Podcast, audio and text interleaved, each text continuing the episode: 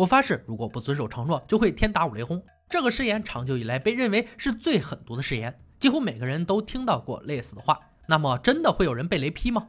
据调查，全世界每分钟约发出六百次闪电，其中有一百次袭击地球，而每个人被闪电击中的概率微乎其微，最多也就是六十万分之一。闪电的受害者有三分之二是在户外受到袭击，他们每三个人中有两个幸存。在闪电击死的人中，有百分之八十五都是男性，死者在树下躲避雷雨的情况最多。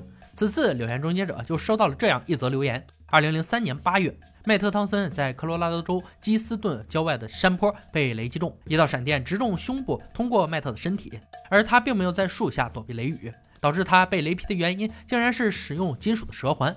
此事在当年登上了各大新闻的头版头条，在各个网站也一时间流传甚广。穿洞手势会引起雷击吗？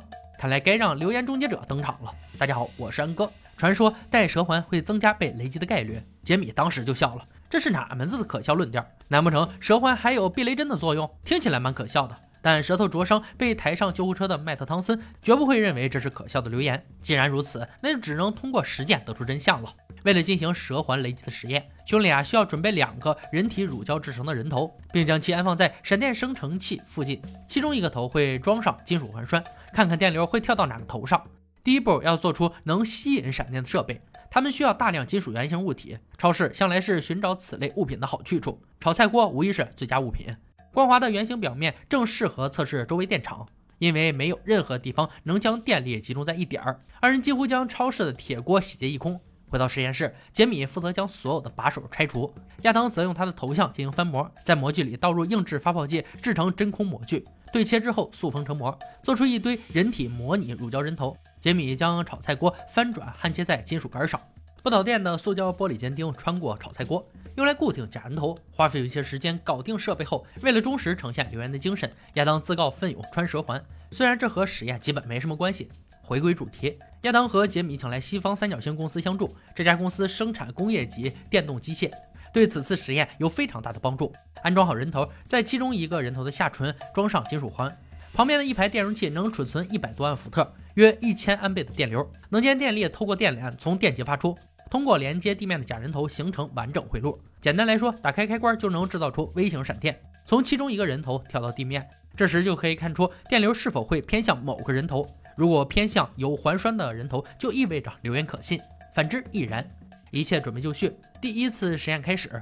通过高速摄像机拍摄的画面可以看到，闪电击中了没有带环栓的人头。为了确保实验的严谨性，他们将人头的位置对调再来一次，以确定这个装置没有方向力偏颇。第二次实验，闪电击中的是有金属环的头。让人意外的是，虽然闪电击中头部，问题是击中的部位是脑门，而不是带有环栓的部位。再次调换位置，实验出现了令人迷惑的状况：电流比较偏向有环栓的头那边，但却并未接触到金属部分，看不到闪电直接击中环栓。兄弟俩怎么会善罢甘休？现在他们要放一堆金属饰品，看看会引发什么效应，比如螺丝刀和门把手之类的。亚当给假人头上几乎装满了金属饰品，甚至往脸上塞了个门把手。实验再次开始，这次闪电的确是给足了面子，直接将脸上的把手击落，总算是直接命中了。实验来到这里已经有了答案，因为闪电的不确定性，即便实验一千次还是无法得到相同的结果。就算已经知道金属的量，还有所在位置会对闪电产生影响。不过有谁会在脸上带个门把手出门呢？留言破解。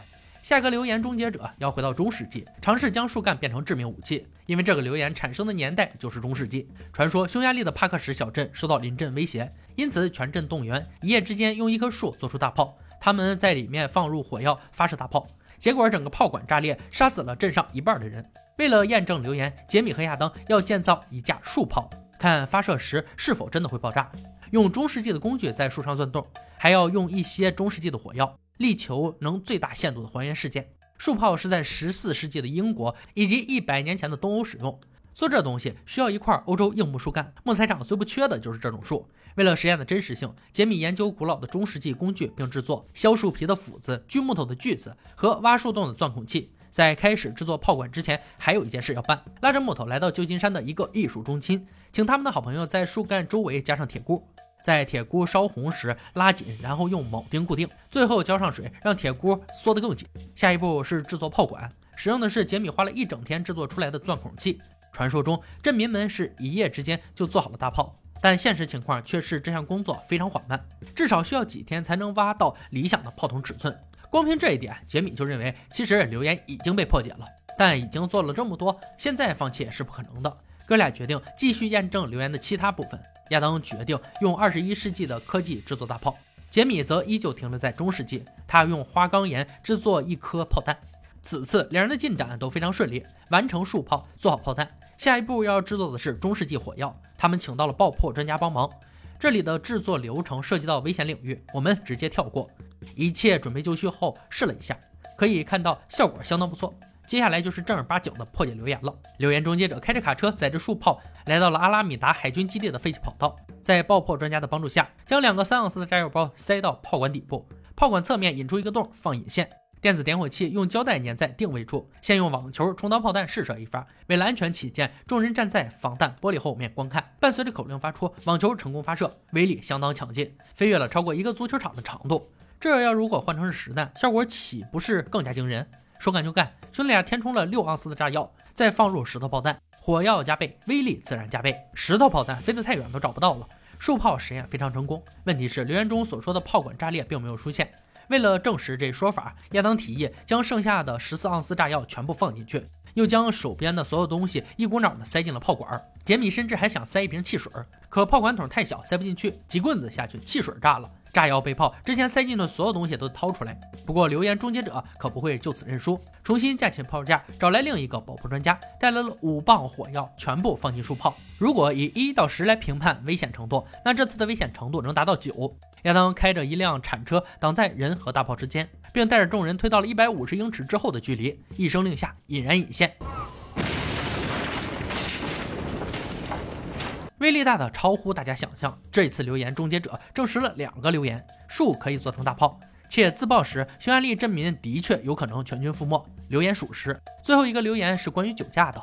兄弟俩来到旧金山警局的犯罪实验室，民间流传称有很多种能骗过酒精检测器的办法，这听起来可是相当有趣了。终结者这次要来以身试法，开怀畅饮过后，尝试用不同的方法让酒精检测器出现较低的指数。亚当喝的是纯威士忌，杰米则喝的是伏特加掺蔓越莓汁儿。加州法的醉酒标准是血液浓度达到零点零八，烈酒酒精浓度约为百分之四十。要喝多少才能达到界限？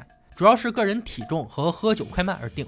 食物也能减缓酒精进入血液，但肝脏一小时只能代谢一杯酒，只有百分之五的酒精会从尿液排出。简单来说，身体是不可能代谢酒精的。亚当喝到第四杯的时候进行检测，结果检测器上是的数值才零点零三。继续喝吧。就这样，三个小时，他们喝了十三杯后才达标。亚当的检测数值是零点一一，杰米的检测数值是零点九，两人均已达到法定醉酒禁止驾驶状态。接着，两人开始证实留言。首先是吃薄荷糖能骗过检测仪。亚当吃了不少薄荷糖后吹气，检测结果显示零点一，很显然没什么帮助。杰米测试的是洋葱，啃下一大口，辣得面红耳赤，但吹过后数值显示是零点零八，同样不管用。接下来的测试就有些离谱了。电池没用，铜板没用，亚当甚至还戴上了假牙。不过结果也没什么变化，全部没用。这次的留言败得非常彻底，只要你酒驾，酒测器就能让你无所遁形。看了以上三个实验，我们可以确定蛇环无法引起闪电，树干做成的大炮有杀伤力且自爆的威力更大，以及想通过特殊手段骗过酒测器是不可能的。今天的留言挑战到这里就落下帷幕了。小伙伴们，如果听过有趣且可信的留言，欢迎在评论区留言讨论。欢迎大家关注安哥，我们下期再见。